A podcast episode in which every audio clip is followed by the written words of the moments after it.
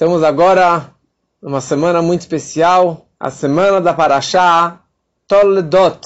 Toldot descreve a vida do nosso patriarca Yitzhak, os, de, os filhos nascendo, o crescimento dos filhos, como é sabido que ele teve dois filhos, o Yaakov e o Esav, o Jacó e o Esaú, cada filho foi para um caminho. A Torá descreve que os dois foram educados, imagina, os pais do Yaakov e do Esav era o Yitzhak e a Rivka, a Rebeca, e os avós, o Avraham Avinu e a falecida Sara. Na verdade, eles nunca encontraram a sua avó, a sua estimada avó Sara. E as histórias do nascimento deles são várias. Já tenho gravado também no meu podcast do ano passado e retrasado. E essa semana vamos falar agora sobre a história dramática do roubo das bênçãos. Né? Assim que as pessoas costumam dizer que o Yaakov ele roubou, ele enganou seu irmão Esav e ele acabou roubando as suas bênçãos. Como que realmente foi essa história? Por que isso aconteceu? E como que realmente um irmão engana o seu próprio pai e o seu irmão para receber das maiores bênçãos de Deus? A Torá descreve que quando Yaakov ele morava na casa dos seus pais ainda, quando que ele tinha 63 anos, o Yitzhak ele já tinha 163 123 anos, desculpa, 123 anos o Yitzhak ele tinha. E a Torá descreve que o Yitzhak ele ficou cego. Ele não conseguia mais enxergar, ele ficou cego. E naquele momento que eles chamam seu filho querido, o queridinho do papai, o seu filho Esav, o perverso Esav, que a Torá já descreveu que ele era um homem do campo, malandro, mentiroso, assassino e assim por diante. Herege, não acreditava em Deus, xingou Deus, falou mal de Deus.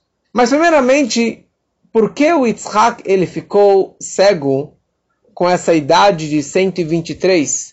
Se ele ainda teria muitos anos de vida. Ele faleceu com 180 anos. Então tem nove explicações, eu vou mencionar algumas.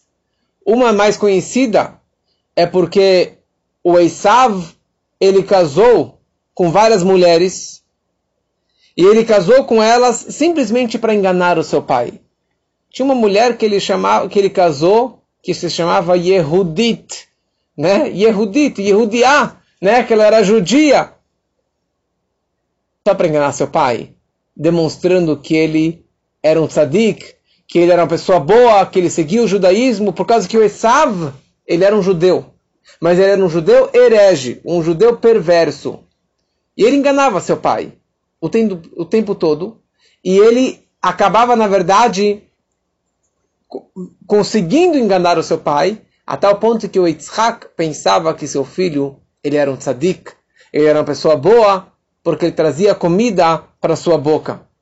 Então essas mulheres que o Esav ele casou eram idólatras e elas faziam incenso, faziam é, feitiçaria e isso na verdade a fumaça desse feitiço que elas fizeram acabou cegando o é, o que ele era um tzadik perfeito que esteve sobre o altar no Akedat Yitzhak, no sacrifício de Yitzhak, então, essa fumaça delas acabou cegando ele de tanta impureza que elas faziam. E na verdade, é sabido que Yitzhak, até Yitzhak, ninguém ficava sofrendo antes de falecer, ou não ficava doente. E a primeira pessoa que realmente é, sofreu sofrimentos neste mundo para poupá-lo do mundo vindouro, para que ele não sofresse no, no outro mundo, foi o Yitzhak. E por isso que realmente ele ficou cego durante tantos anos. Uma terceira explicação é que fizeram isso dos céus que ele ficasse cego para que o Yaakov pudesse receber as suas bênçãos. Porque se Yitzhak não fosse cego, o Yaakov não ia conseguir enganar o pai, não iria conseguir pegar as bênçãos do pai. Mais uma explicação, quando, quando Abraham Avino pegou a Sara e eles foram morar em Gerar, na terra de Avimelech, uma história inteira que esse rei Avimelech raptou a Sara, e na prática quando ele descobriu que a Sara e Abraham eles eram casados e não eram simplesmente irmãos, ele amaldiçoou que o filho deles que nascesse fosse cego. E a maldição do Avimelech se concretizou no Yitzhak, que por isso que ele era cego. Mais uma explicação, ele ficou cego, Deus fez ele cego para que ele não visse, para que ele não testemunhasse e não sofresse de tanta perversidade que seu filho Esav fazia. Era tanta coisa errada que ele fazia para que o, o tzadik, o justo perfeito como Yitzhak não sofresse. Deus fez ele uma pessoa cega. E a explicação mais famosa é que na verdade o Yitzhak ele era cego desde os seus 37 anos de idade.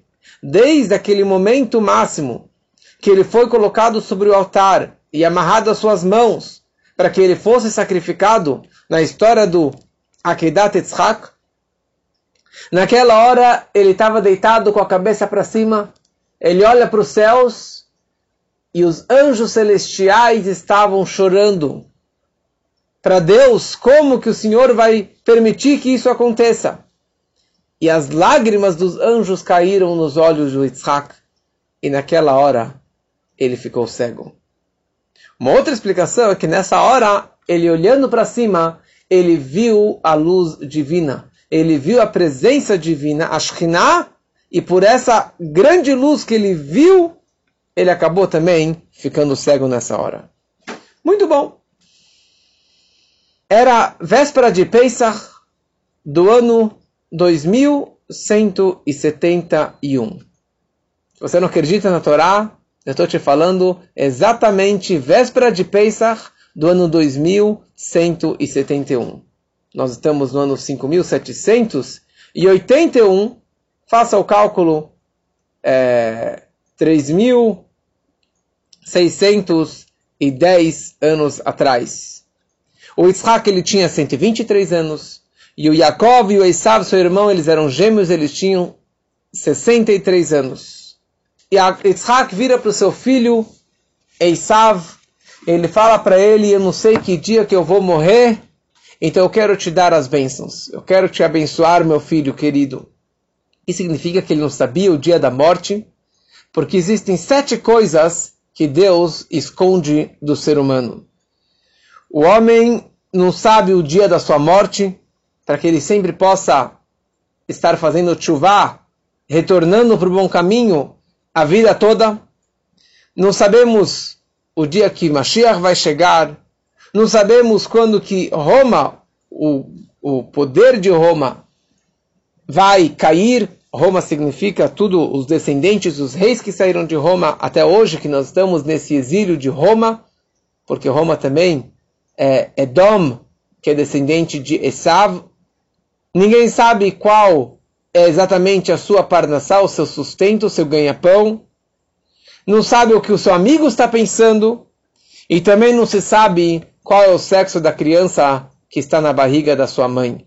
Quer dizer, hoje você tem sistema mais moderno, mas na teoria, é, antes do ultrassom, era impossível saber qual que era a, aquela criança que estava na gravidez. Então o pai, o Yitzhak, ele vira para o Esav, ele fala para ele, meu filho, pegue a sua lança, seu arco e flecha, e pega uma faca, ou uma espada, e afie ela muito bem. Pega essa faca, fica afiando ela muito bem, e pega, vai caçar um veado, que você sabe caçar muito bem, e faça dele uma shritá, um abate kasher, porque eles comiam kasher naquela época. E Yitzhak já sabia fazer o abate kasher e ensinou seu filho a fazer. O Esav também fazia esse abate kasher. Então, eu não quero comer uma carne não kasher. Então, mesmo que é um animal kasher, eu quero que o abate seja kasher também. Afia essa faca muito bem. E eu quero que você traga uma comida deliciosa para mim, para que eu possa te abençoar antes, antes que eu faleça. Eu não quero que você roube, roube é nada, eu quero que você pegue de um animal do campo que não pertence de ninguém. E na verdade, o Yitzhak, ele não sabia quem era Yaakov e quem era Isav, e que, na verdade, quem que seria o, o dominante aqui entre os dois irmãos, quem seria o poderoso entre os irmãos, seria o Yaakov. Porque quando a Rebeca estava grávida, ela estava sofrendo muito com os dois bebês no seu útero. Na hora que ela passava na casa de Torá, de Shem e Ever, um lado da barriga dava umas contrações, dava um, um chute. E quando ela passava numa casa de idolatria, o outro lado dava um chute na barriga dela. E ela não estava entendendo o que está acontecendo aqui. Será que vai ser uma criança bipolar que tem essas duas personalidades totalmente contraditórias?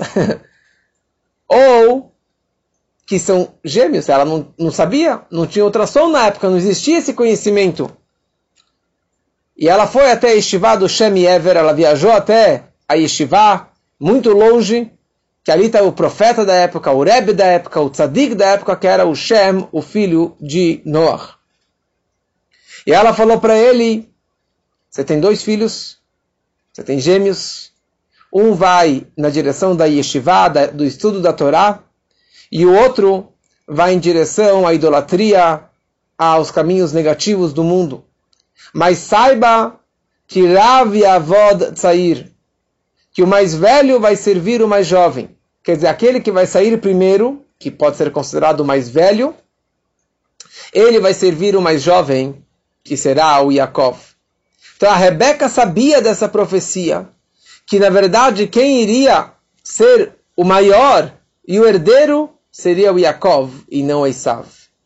Apesar que o Esav saiu primeiro, mas isso não fazia dele um primogênito, porque o primogênito é o que primeiro foi gerado, e não o primeiro que saiu. É que nem um tubo de ensaio. Primeiro, você, um tubo de bolas de tênis. Você coloca uma bola embaixo, uma, uma bola vermelha, e depois uma bola amarela, e depois uma bola verde. Qual que vai sair primeiro? A bola verde. E depois a amarela. E depois a vermelha. Por quê? A primeira que entra é a última que sai.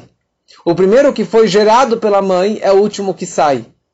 Então, Esav sempre se considerava o Bechor, o primogênito, mas na prática ele não era o primogênito, ele não foi o primeiro gerado. Então, o Yitzhak não sabia dessa profecia e desse encontro que a sua esposa teve com o profeta e essa profecia que ele disse, que na verdade o Yaakov seria o seu herdeiro, e Yaakov seria o merecedor de todas as bênçãos e de todo o sucesso neste mundo. Então Yitzhak ele pediu um banquete do seu filho. Ele pediu uma refeição. Porque a presença divina só paira na hora que a pessoa está satisfeita e na hora que a pessoa está feliz. E por isso que ele queria realmente estar feliz com uma, uma, uma refeição deliciosa. A Rivka escutou essa conversa do pai com seu filho e ela corre para o seu filho Rivka, que tava, o seu filho Yaakov, que estava na tenda estudando Torá. Isso que era a vida dele. Ish Ohalim, o homem das tendas, o homem de estudar Torá o dia inteiro. A Rivka ela vira para o Yaakov e ela fala o seguinte: Eu escutei a conversa do seu pai com seu irmão mais velho, com seu irmão, e eu quero que você me escute e obedeça exatamente isso que eu vou te orientar. Hoje à noite é a primeira noite de Pesach. É a noite que os anjos estão louvando e elogiando a Deus. Nessa noite, os portões celestiais e os tesouros de todas as bênçãos celestiais estão abertos. E eu quero que você aproveite essa oportunidade para que você receba as bênçãos do seu Pai e não seu irmão que é perverso, idólatra e que não quer saber nada disso. E eu quero que você me escute, porque na hora que você receber essas bênçãos, todas essas bênçãos irão passar para todos os seus doze filhos e para todo o povo de Israel que serão seus descendentes. E o povo de Israel, seus descendentes, eles são comparados com um cabrito. E por isso que eu quero que você pegue um cabrito para que a bênção recaia realmente sobre o Bnei Israel, que é um cabritinho ou que é um carneirinho entre 70 lobos, 70 nações. Também eu quero que você pegue um cabri, dois cabritos, porque na noite de Pesach, na véspera de Pesach, você fazia dois sacrifícios. O cordeiro pascal e um cordeiro do Korban Hagigah, que é um cordeiro específico para a festa.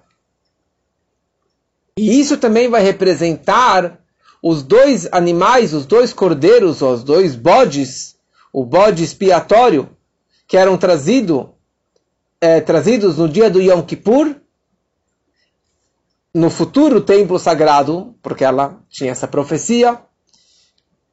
E na hora que você trouxer esses dois sacrifícios, isso também será uma expiação para você e um perdão para todos os seus descendentes. Ok? Quando, Yitzhak, quando Yaakov escuta essa mensagem da sua mãe, para enganar, mentir para o seu pai e dar uma rasteira no seu irmão, ele ficou muito preocupado.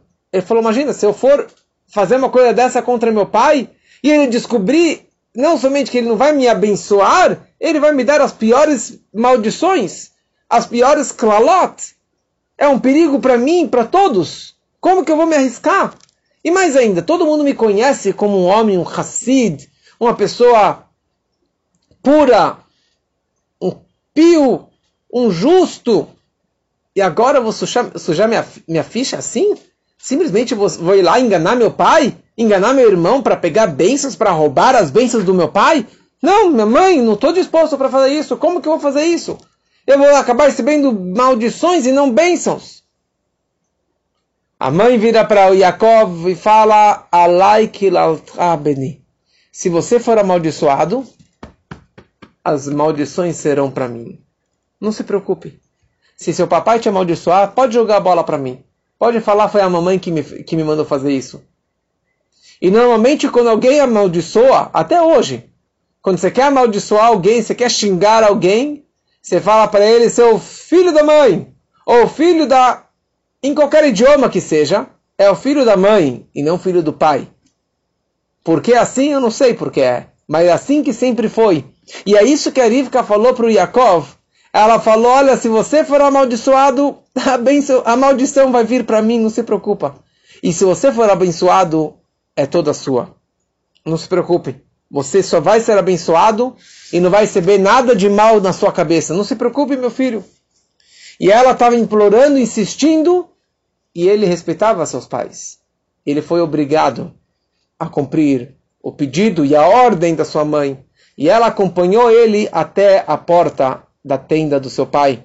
E ele foi até lá chorando, chorando, chorando, dessa forma que ele entra realmente na tenda do seu pai.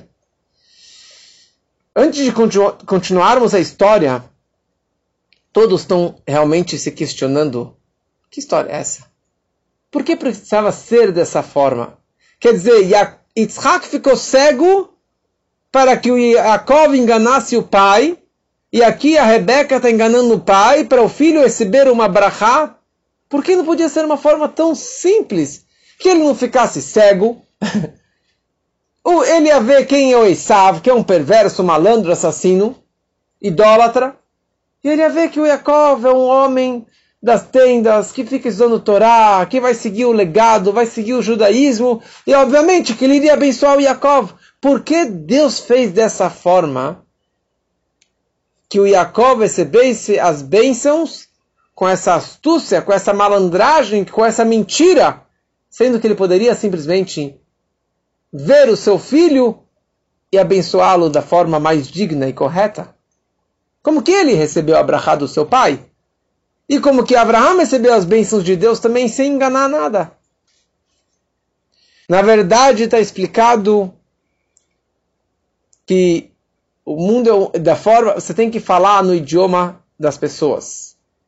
Com o sábio você fala com sabedoria e com malandro você fala com malandragem. Você tem que saber os, os, o idioma de cada pessoa, a forma que cada pessoa se identifica. E mais ainda. Então, a primeira coisa, já que o, o, o Esav, a vida dele era mentira, mentindo para o pai, enganando as pessoas, roubando as mulheres de homens dos seus maridos. E assim que era a vida toda dele. tentando enganar o irmão, enganar todo mundo. Então a única forma dele tratar com o irmão, então isso em relação ao irmão Yaakov, com o seu irmão Esav, era também com essa malandragem e com essa mentira. Porque com mentiroso, você fala com ele também com mentiras. Mas por que realmente em relação a seu pai precisava ser dessa forma? Está explicado na mística, na Hassidut, que para conseguir extrair faíscas divinas, centelhas divinas, energias positivas dentro de um lugar tão, tão impuro, é somente através de uma astúcia e malandragem. Vamos explicar melhor. Quem foi o primeiro mentiroso do mundo? Quem foi o primeiro malandro do mundo? Alguém sabe? Muito bem, a cobra. A cobra foi o primeiro malandro, primeiro mentiroso do mundo. A cobra enganou Adão e Eva. Ou na verdade enganou Eva e Adão. E o que, que a cobra ganhou com isso? Já contamos essa história. Na hora que a cobra enganou a Rava, para que comesse do fruto proibido, eles comeram do fruto proibido, eles interiorizaram o mal, a maldade, o discernimento entre o bem e o mal dentro de si, e dessa forma, eles agora tinham o bem e o mal dentro de si. Ou seja, que agora existe o pecado, agora existe a maldade, existe a malandragem. A Torá descreve que a cobra era Arum Mikola Abeimot. Era a mais malandra, a mais esperta e a mais é, astúcia de todas. E por isso que ela conseguiu enganar Adão e Eva. Dois seres humanos, inteligentes, mas ela conseguiu enganar eles. E por isso que veio a malandragem dentro do mundo, e a maldade dentro do mundo, e o pecado dentro do mundo. Consta na mística que Yaakov Avino, patriarca Yaakov, ele era uma reencarnação do Adão. E ele veio ao mundo para consertar o pecado do Adão. Então Yaakov aqui, na verdade, ele, para ele conseguir limpar a ficha da cobra e do Adão, ele precisava falar da mesma forma, com mentira, com astúcia, e dessa forma ele estava consertando o pecado do Adão, que foi enganado pela cobra. E dessa forma ele conseguiu extrair todas as faíscas divinas perdidas dentro das cascas impuras das impurezas e conseguiu extrair e recuperar tudo isso para o mundo da Kedushá, da santidade. O que, que ele ganhou aqui? Ele ganhou 10 bênçãos. Por quê? Porque ele veio com essa malandragem essa astúcia, e ele conseguiu extrair as maiores bênçãos que iremos contar daqui a pouco. E mais ainda, no momento que a Rebeca demonstrou para o filho que ela estava disposta a fazer um Mesirut Nefesh, um alto sacrifício, receber sobre si as maldições, para que ele recebesse as bênçãos, ela estava, na verdade, aqui demonstrando para ele esse Mesirut Nefesh, que ela estava disposta a abrir mão de tudo. Então ele também estava disposto a fazer esse Mesirut Nefesh, algo além da lei, além da lógica, para receber bênçãos também sobrenaturais que estão também além da lógica e do conhecimento e da, do comportamento correto. Esav, ele tinha um único ponto positivo. Uma única mitzvah que ele cumpria com todo o capricho. Apesar que ele era malandro, mas ele cumpria o preceito de respeitar os pais, principalmente respeitar o pai, não a mãe, mas respeitar o pai. Ele não gostava da mãe dele, não respeitava a mãe dele, mas ele gostava muito do pai. E ele respeitava o pai, e ele caprichava o pai, no respeito do pai, e trazia comida e bebida, e ficava lá com seu pai. Mas ele também enganava, demonstrando para o seu pai que ele era um tzadik, que ele tirava o dízimo, e que ele dava, e que ele fazia os abates kasher. É, ele não dava comida no kasher para o seu pai? Porque é um desrespeito ao pai. Ele até perguntava para o pai, pai, como que tira o dízimo da palha e do sal? Quer dizer, não se tira dízimo nem da palha, nem do sal. Mas ele queria demonstrar para o pai que ele era um estudioso de Torá e a única pergunta que ele tinha era sobre esse dízimo tão complexo. Mas ele respeitava tanto o pai, que assim disse Rabbi Shimon ben Gamliel no Talmud, um dos grandes sábios do Talmud, ele falou o seguinte: A minha vida toda eu respeitei os meus pais, meu pai, mas eu não cheguei a um centésimo do respeito do pai que o Esav tinha. Eu, quando que eu sirvo comida para o meu pai velho, que vai derramar comida em cima de mim, eu troco a minha roupa, coloco a minha roupa mais simples. Esav, quando ele servia seu pai, que era cego, então imagina quanta sujeira que ele não fazia, ele colocava as suas roupas mais chiques. Bigdei Hamudot, as suas roupas queridas, que falaremos que roupa que era essa. Era uma roupa majestosa, uma roupa muito chique. Era dessa forma que ele servia seu pai. Esav, ele tinha uma roupa muito especial. Era uma roupa de couro, uma roupa de peles. Que essa roupa, ela veio desde Adão Arishon.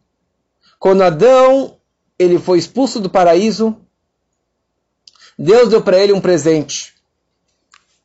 Ele deu para ele uma roupa de couro, um casaquinho de pele de couro, ou de várias peles, ou que era da pele da cobra, que foi castigada e acabou fazendo uma, uma roupa para ele, ou que era uma, uma pele de um animal que se chamava Tahash, Tahash, que ele tinha todas as tonalidades e todas as cores de todos os tipos de animais ferozes, para que qualquer animal feroz que se aproximasse de Adão não iria atacar, porque ele iria ver uma pele da sua pele, da sua espécie, então o leão não ia atacar ele, porque ele vê a pele do leão nesse casaco. E o tigre também não ia atacar, porque ele via essa pele do tigre. E assim por diante.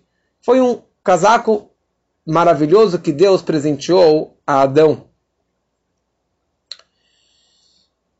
Isso veio desde Adão e, a, a, e acabou caindo na mão de Esav. Como que caiu na mão de Esav? Então tem duas versões dessa da cronologia de como que realmente foi passando de pai para filho, é, de geração em geração esse casaco.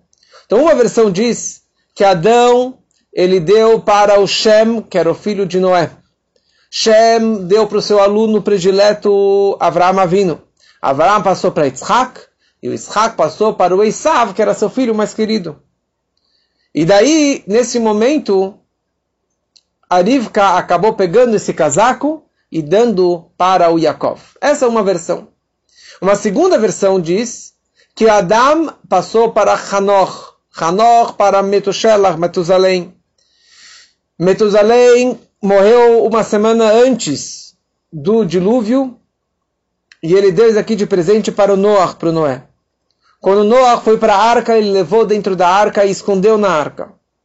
Durante o ano de dilúvio, o seu filho malandro, que já contamos sobre ele, o Ham, que aprontou na arca e aprontou com seu pai depois da arca, ele roubou esse casaquinho durante o dilúvio ele levou para fora da arca consigo, e ninguém sabia onde que isso foi parar.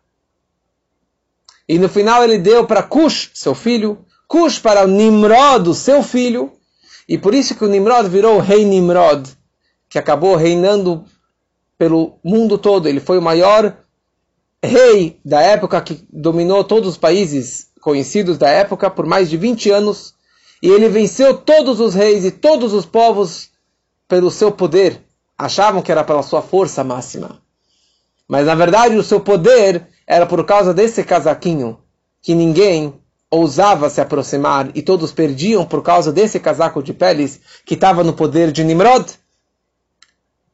E Esav, naquele dia do bar mitzvah dele, quando ele fez 15 anos, que ele saiu no campo, no dia que o avô faleceu, que Abraham faleceu, ele traiu e, e negou Deus e ele matou uma pessoa, que era esse rei Nimrod, ele matou o Nimrod com a sua flecha e roubou dele esse casaquinho de pele, e aí que esse casaco estava na mão do Esav. Apesar que o Esav, ele amava muito suas mulheres, que eram idólatras, feiticeiras, mas ele não confiava nelas. Ele não acreditava nelas. E a sua mãe, que ele não gostava, mas ele acreditava na mãe dele, porque era aí de chamar-me verdadeira, pura, tzadeket, e por isso que ele deixou esse casaquinho na mão, na mão da sua mãe, e a Rivka guardava dentro de uma caixa, muito bem guardado, e toda vez que o filho precisava para ir servir o seu pai, ele, ele se, ela dava para ele, e dessa forma o é, Esav usava o casaquinho. Então, Yaakov, quando estava prestes a entrar na tenda do seu pai, ele falou: Mas se o papai me, me encostar, ele vai ver que eu sou um mentiroso. Porque meu irmão nasceu peludo, ele é um homem de pelo e eu sou, tenho uma pele lisa. Ele vai perceber na hora que eu estou mentindo, que eu estou enganando ele. Então a Rivka pegou o casaco do seu filho Esav e colocou no Yaakov, vestiu Yaakov o casaco do seu filho. Mas o casaco não cobria as, as mãos e o pescoço e etc. Então ela pegou pele de dois cabritinhos e, cobri, e fez como manga nos braços e no seu pescoço para que se encostasse, ele, ele ia ver que realmente se apalpasse seu filho, ele ia perceber que ele, ele é peludo também.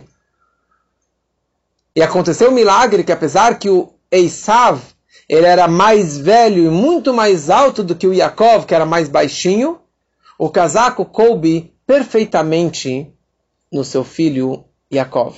E nessa hora ele começou a perceber que aqui era a mina Shamaim, era dos céus, que esse milagre estava acontecendo para que o Yaakov realmente recebesse as bênçãos do pai. Então a, a, a Rebeca acompanha o Yaakov até a porta do pai, até a porta da tenda. E ela falou: daqui para frente eu não vou te acompanhar, porque senão é, eu vou estar tá dando as caras para o meu marido. E o teu mérito é muito grande que você deu o teu pescoço no altar para ser sacrificado, o teu mérito vai te acompanhar e isso vai atrair todas as bênçãos para você. O Yaakov ele entra na tenda do seu pai e o pai fala para ele: Eu, vírgula, Eisav é teu primogênito, vírgula. Eu fiz tudo aquilo que você me falou para fazer. Anochi Eisav bechorecha. Ele falou também com astúcia. Falou, eu, eu sou eu, vírgula. Sabe o teu primogênito, vírgula. E eu fiz, papai, tudo aquilo que você me ordenou para que eu fizesse até então. E na verdade essa frase ele não está mentindo, porque Ani, Anohi, Bechorecha, eu sou o seu primogênito, porque eu comprei a primogenitura. O Yitzhak não sabia disso, mas eu sou o seu primogênito. E daí o Isaac falou: Olha, filho, você foi rápido. Eu te mandei faz 10 minutos para você ir caçar, e normalmente você ficava o dia inteiro caçando, e só de noite que você trazia a caça para mim. Você veio muito rápido, o que aconteceu que você veio tão rápido, meu filho? E o Jacob ele falou: Porque Deus agilizou o, os meus passos pelo teu mérito, papai. Olha só quanto que Deus gosta do Senhor. O Senhor foi abençoado as brachot que você recebeu do seu pai é quando você tinha 75 anos. Quando seu pai estava prestes a falecer, foi quando que você recebeu as brachot do seu pai Avraham Avinu.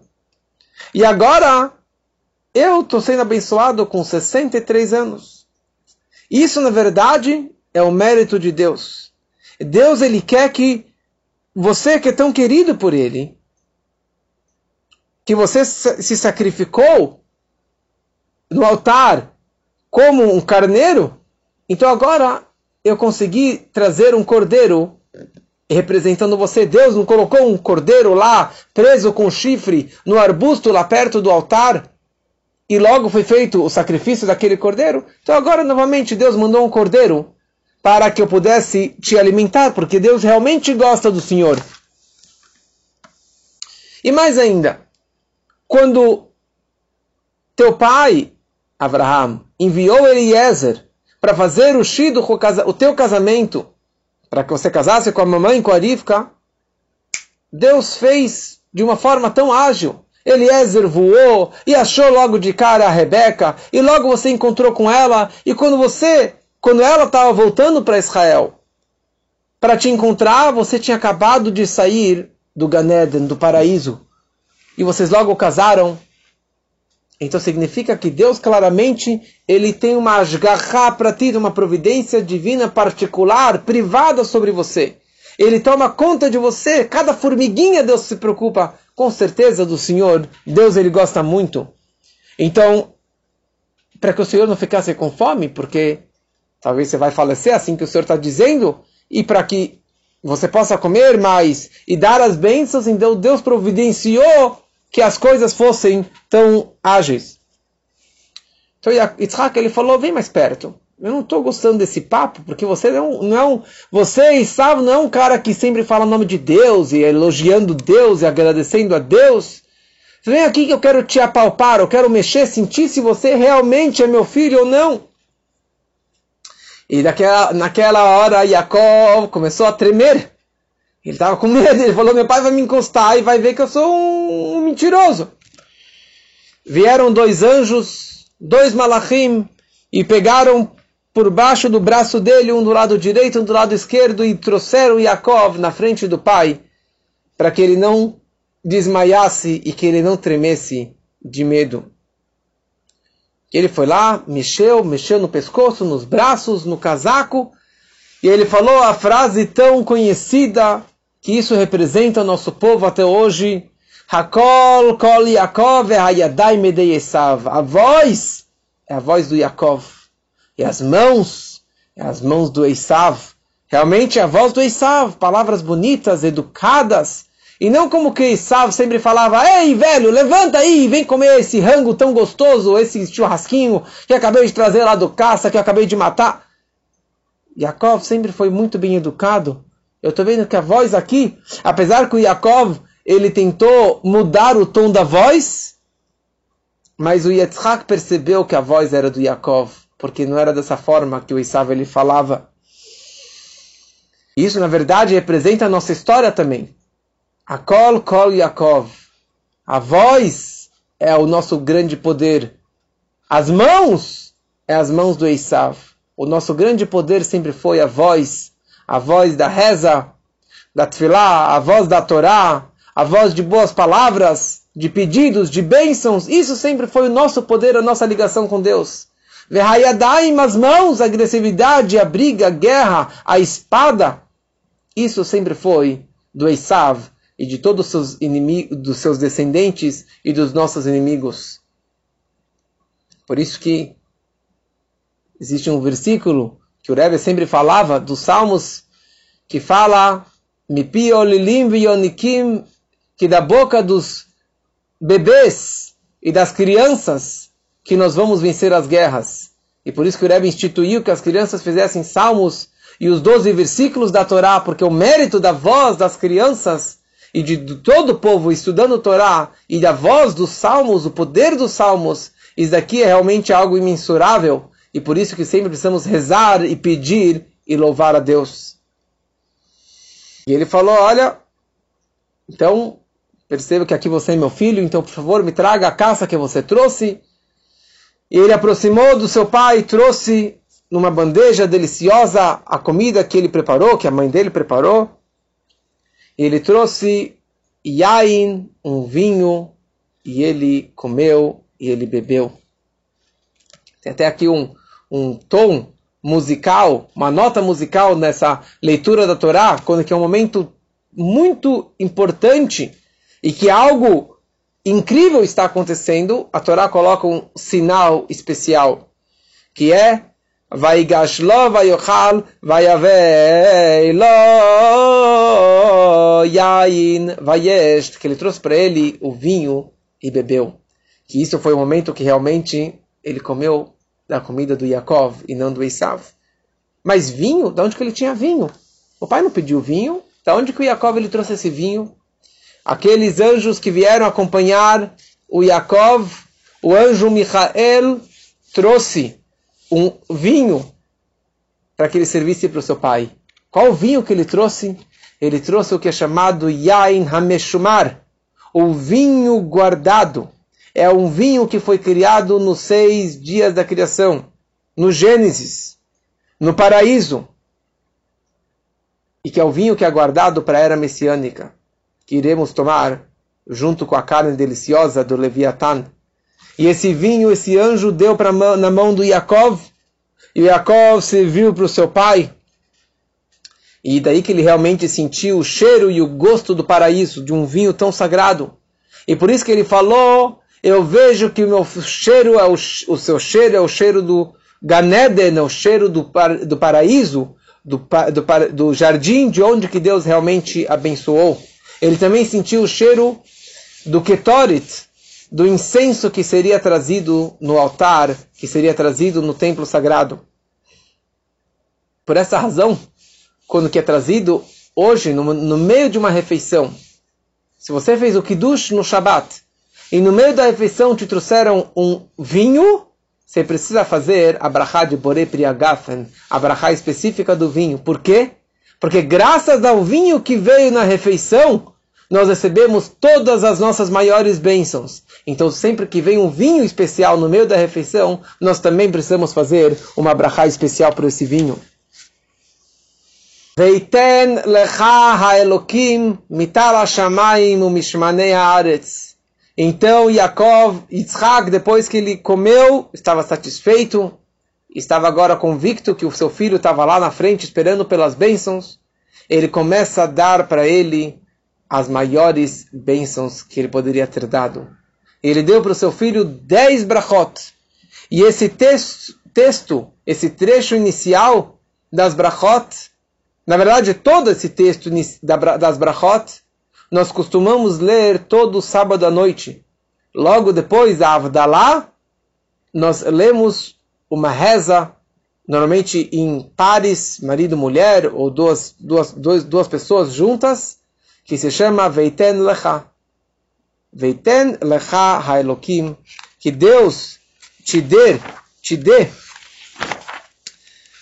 das maiores bênçãos conceda o orvalho do céu, a gordura da terra, a abundância de grão e vinho, as setenta nações irão te servir, serão seus escravos, e se inclinarão para você os governos dos povos. Você será como um senhor, um patrão sobre o seu irmão, sobre os seus irmãos, e os filhos de tua mãe se prostrarão diante de ti. Aqueles que lhe amaldiçoarem serão amaldiçoados, e aqueles que lhe abençoarem serão abençoados. Olha só aqui as dez brachot que o Jacob, estava recebendo do seu pai. Começando com a primeira bênção, a primeira palavra que ele falou, veiten. Veiten significa e dará. Por que idará? Deveria falar iten lecha elokim, que Deus te dê. Por que e que Deus te dê? Porque essa, essa letrinha, essa palavrinha e, ou, ou vav, isso significa, falam nossos sábios, iten veyarzor veyiten. Ele dará e no, novamente ele dará para você essas brachot. Os céus significa todas as bênçãos dos céus. A chuva, o orvalho, na hora certa, todas as bênçãos. A terra significa todas as fontes de água e toda abundância na, no grão, no vinho, na plantação, em tudo que tiver vai ser com fartura e com gordura. E que Deus te abençoe. Fora todas as bênçãos que meu pai já me abençoou, Avraham Avinu, Deus vai te acrescentar mais ainda as brachot. Deus ele vai te dar o maná, aquele pão celestial que caiu no deserto para os seus descendentes. Um poço de Miriam que vai andar no deserto acompanhando o nosso povo, que era fonte de água para o povo durante os 40 anos no deserto. E naquele poço havia, haverá peixes. Que Deus te dê a terra de Israel e principalmente a cidade de Jerusalém. E ali todos os sacrifícios serão trazidos.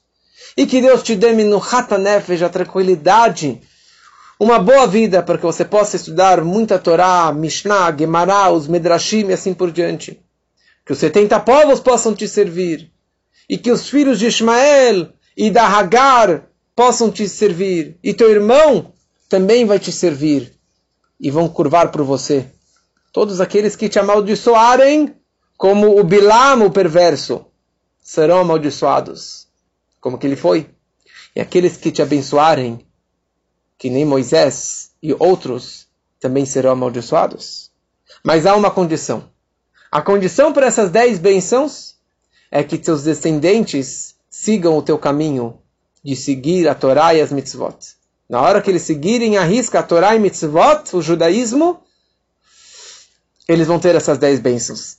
Agora, se não, infelizmente essas bênçãos podem ir até para o seu irmão, mas não para você e não para os seus descendentes. Yaakov recebeu dez brachot. Por que dez brachot? Isso nos lembra os dez mandamentos. Os dez pronunciamentos com os quais Deus criou o mundo no Gênesis. Dez, dez e dez. O que, que tem a ver uma coisa com a outra? Não é uma simples coincidência de números iguais, mas o propósito que Deus criou o mundo com dez é, pronunciamentos, com dez frases, com dez falas, foi para que dentro deste mundo fosse transmitido os dez mandamentos, as dez mitzvot da Torá, a presença divina, trazer Deus dentro da terra, e não que Deus fique nos céus e a terra para o homem, mas trazer os dez mandamentos da Torá, a luz da Torá, a energia da Torá, a santidade da Torá dentro da terra que foi criado com dez pronunciamentos. Ou seja, absorver dentro do mundo as dez bênçãos, as dez brachot, que essas foram as dez brachot que o Yaakov acabou recebendo do seu pai. Só que tudo isso nós recebemos. Mas você fala, mas cadê a fartura? Cadê a saúde? Cadê o sucesso do povo judeu de não ser subjugado pelos outros 70 povos? Todas essas brachot estão guardadas e reservadas para o mundo vindouro que seja na vinda de Mashiach muito em breve. Esav recebeu as suas bênçãos aqui na terra, mas o Yaakov recebeu algumas, recebemos muitas brachot de Deus, mas a maior recompensa das dez bênçãos está guardado para o mundo vindouro. O Yaakov ele acabou de receber as bênçãos do pai, e ele acaba saindo de fininho da tenda do pai, que tinham duas portas, e quando ele sai de uma porta, o Esav, vindo do campo, veio da outra porta. O Yaakov ele se esconde atrás da porta para ver pelo buraco da maçaneta, se tinha na época, para ver as brachot, ou para ver o encontro, ou o que iria acontecer na hora que o Esav é, recebesse a má notícia. Yaakov ele sai da tenda do pai coroado com uma coroa de bênçãos, de uma luz especial que veio sobre ele. Quando ele saiu da tenda do pai, caiu um orvalho dos céus e que deu para ele um vigor e uma energia e uma brachá muito especial. Esav ele atrasou muito tempo, que por coincidência, digamos assim, deu tempo que Jacob ele pegasse o cabrito e assasse, cozinhasse e servisse seu pai e saísse antes que o Esav ele chegasse ele atrasou muito tempo porque ele estava primeiro ca caçando pássaros, como ele sempre fazia, ele amarrava no chão e ia trazer outros. Quando ele chegava, veio um anjo e soltou aqueles pássaros e eles voavam. Ele ficava desapontado e novamente caçava mais pássaros. E daí ele começou a brigar e os anjos atrapalharam para que ele não conseguisse caçar nem um veado nem um animal no campo. E ele, pela primeira vez na vida dele, depois de mais de 50 anos como perito caçador, ele não conseguiu caçar nenhum animal no campo. E ele estava frustrado. Ele decidiu então pegar o seu cachorro, que era o seu protetor, isso já desde Adão, que o cachorro é, é o protetor. Uma das bênçãos que Deus deu para Adão é que o cachorro acompanhasse ele para proteger dos animais que não atacassem ele. E ele pegou o seu cachorro, que é um animal impuro, um animal não kasher, e ele fez uma shkita, o abate no seu cachorro, e ele chegou em casa, não só na, na, na, China fazem isso, mas aqui também fizeram, foi Isav o primeiro que matou um cachorro para comer, ele chegou em casa, colocou, fez o churrasquinho, preparou o prato delicioso e trouxe para o pai. Quando ele chega no pai, o pai já viu o cheiro. Na verdade, por profecia, revelaram para ele que ele estava trazendo um cachorro para que o Yaakov, que o Yitzhak comesse. E o Yitzhak, obviamente, não iria comer de um cachorro, não kasher, impuro. Mas o pior de tudo, na hora que o Esav ele entra na tenda do seu pai, entrou junto com ele. Ao invés do paraíso que entrou com Yaakov, entrou o Gehinom, o inferno, o purgatório. E entrou com ele o calor impuro, um calor fervendo do fogo do inferno. Isso entrou junto com o Esav. E quando Isaac ele sentiu a impureza do purgatório e o calor do purgatório e o cheiro da carne do cachorro, ele ficou desesperado. E o, e o, ele entra no pai e falou, papai, eu trouxe aqui a sua caça, por favor, sente-se. Não falou por favor, ele falou, senta velho, que eu vou te dar a sua comida. Aí o Yitzhak, ele deu um, berro, deu um berro, ele falou, quem foi aquele que acabou de sair daqui? Que eu comi uma comida deliciosa com todos os manjares, com vinho delicioso, com todas as delícias e acompanhamentos. E acabou de sair daqui. Gambaruchie, que seja abençoado. Então, naquela hora que o Yitzhak percebeu que foi o Yaakov que recebeu as brachot, naquela hora estava na ponta da língua dele uma maldição, uma clalá para xingar o filho dele, para amaldiçoar o filho Yaakov, que enganou o pai. Deus virou para ele e falou: Yaakov, Yitzhak, fica quieto. Não abra sua boca, não amaldiçoe seu filho, porque você vai dar um tiro no seu pé. Se você amaldiçoar o seu filho, você vai estar se amaldiçoando. Porque você acabou de falar para ele, Orare Harur, aqueles que te amaldiçoarem serão amaldiçoados. e se você amaldiçoar seu filho agora, você vai ser amaldiçoado. Então fica quieto, seja esperto. Então ele começou a falar, mas quem foi aquele que veio aqui? Será que. Já sei, foi a tua mãe que fez toda essa estratégia para te enganar. E ele começou a falar coisas, não para falar mal da, mal da Rivka, mas ele queria acalmar o Esav, apaziguar a situação, para que o Esav não saísse lá e desse um tiro no Yaakov, que era exatamente aquilo que ele queria fazer. Então, quando Isav ele ouviu isso, ele deu um berro de tanta amargura. Ele falou: Papai, por favor, me abençoe, papai.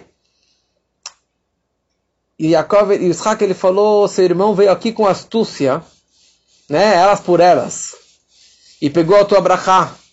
Daí o Esav ele falou, já sei, por isso que o nome dele é Yaakov. Yaakov vem de Leakev, de, de, de, de enganar, de mentir. Yekev Beit.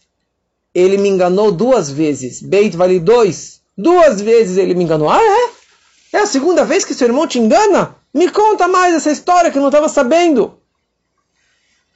Ele falou, é, duas vezes. A primeira vez foi quando ele comprou a primogenitura. Ele me enganou por um prato de lentilhas. Ele falou, vai akveni Zé Pamaim. Ele me enganou, Zé. Isso. Ele apontou para o prato duas vezes. Yaakov, com a pressa, com o nervosismo, ele saiu correndo da tenda do pai. Ele deixou o prato que ele tinha servido para o pai na tenda do pai. E quando Esav viu aquele prato, ele falou: Ah, esse é o prato do meu irmão. Mas essa segunda vez que ele me engana com este prato, porque anos atrás ele me deu um prato de lentilhas para comprar a primogenitura e ele me enganou. Então é a segunda vez que ele me engana com esse prato. Então, Yitzhak ele falou: Ah, é? Você vendeu a primogenitura para ele? Ai, que alívio. Agora eu estou mais tranquilo. Eu estava desesperado. Eu vi o inferno aqui entrando, eu vi que eu, que eu fui enganado, eu talvez eu dei a benção errada, porque ele não é primogênito. Agora eu vejo que o Jacob é o primogênito. Por lei é primogênito porque ele foi gerado primeiro, e agora ele comprou a primogenitura de você, então ele realmente merece toda a brachá. Então realmente agora eu estou carimbando que a brachá pertence a teu irmão e não a você. Ele falou, papai, me dá uma brachá. Me dê uma benção, uma. Falou, desculpa, não sobrou mais nenhuma. Eu dei as dez para o seu filho. As dez que representam do melhor do céu e da terra e de tudo. E você vai ser escravo dele. E mesmo que eu te der uma brachá, não vai, te, não vai adiantar nada. Porque Mashekana Evet Kanarabó. O escravo não é uma pessoa, ele não tem uma pessoa física, ele é pessoa jurídica, ele pertence ao seu patrão. Tudo que um escravo encontra pertence ao seu chefe, ao seu amo. Então tudo que você ganhar vai pertencer a seu irmão. O que, que eu posso fazer? O Isav, desesperado, falou: Papai, por favor, me abençoe, papai. Vai sait kolovayevk. E ele começou a chorar. E ele, ele chorou amargamente. E ele derramou três lágrimas. Três lágrimas. Uma do olho direito, uma lágrima do olho esquerdo e a lágrima do meio ficou estagnada, ficou parada no nariz e não caiu no chão. E falam nossos sábios o seguinte: se a terceira lágrima caísse, o povo de Israel nunca sairia debaixo das mãos do Esav. Nós estamos hoje no Galut Edom, no exílio de Edom, que é Roma, que é filho de Esav, nós estamos até hoje no exílio de Roma e todos os descendentes de, dos, dos romanos, quer dizer, todo o cristianismo e etc. Se ele derramasse a terceira lágrima, nós nunca sairíamos disso. E só seremos resgatados se as lágrimas do Isav forem apagadas. E por isso que ele recebeu o monte de Seir que sempre tem chuvas nesse monte de Seir. Mas na verdade, todas as desgraças do nosso povo aconteceram foi por causa dessas duas lágrimas que ele derramou e ele pediu as bênçãos para o seu pai.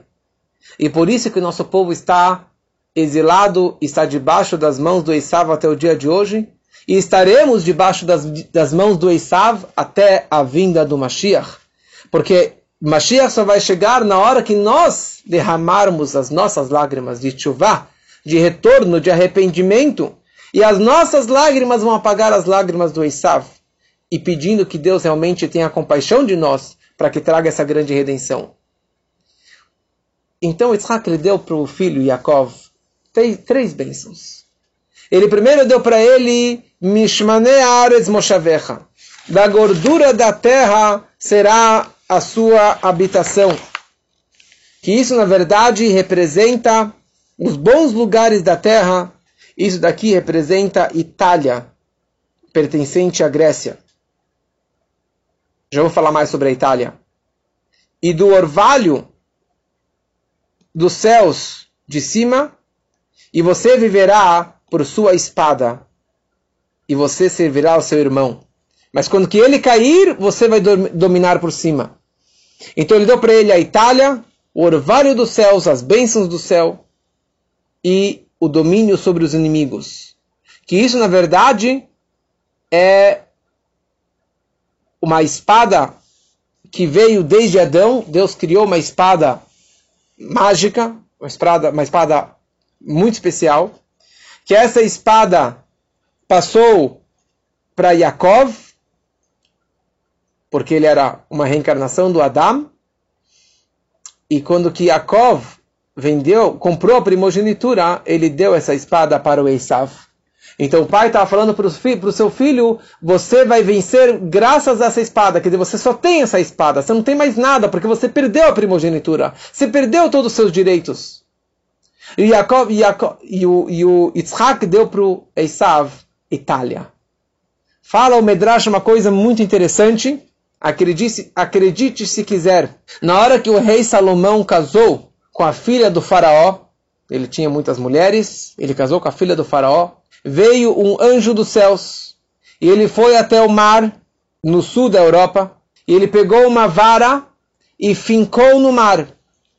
E daquela vara surgiu uma pequena ilha que ela foi crescendo, crescendo, crescendo e que acabou virando uma cidade, acabou virando um país, que isso é a Itália. Por que falou isso? Porque o Bereshit bara Elohim, Deus criou o mundo para o povo de Israel, para Yaakov. E se Yaakov recebeu as brachot do seu pai, que o mundo inteiro pertence a ele, e que ele vai dominar o mundo inteiro, então não poderia existir uma parte do planeta que não, pertence, que não, pertencesse, que não pertencesse a o Yaakov. Então Deus ele criou uma nova cidade, uma nova ilha, um novo país, que se chama Itália, que não pertencesse ao Yaakov, e isso acabou sendo passado para o Esav, e por isso que Yaakov, por isso que o Esav, desculpa, recebeu a Itália, que representa Roma, como está escrito Esav, o Edom. Então essa, na verdade, é a história do Yaakov e do Esav, e como que o Yaakov ele mereceu realmente todas as brachot, e que nós possamos visualizar todas essas bênçãos muito, muito em breve, com a vinda do Mashiach, se Deus quiser.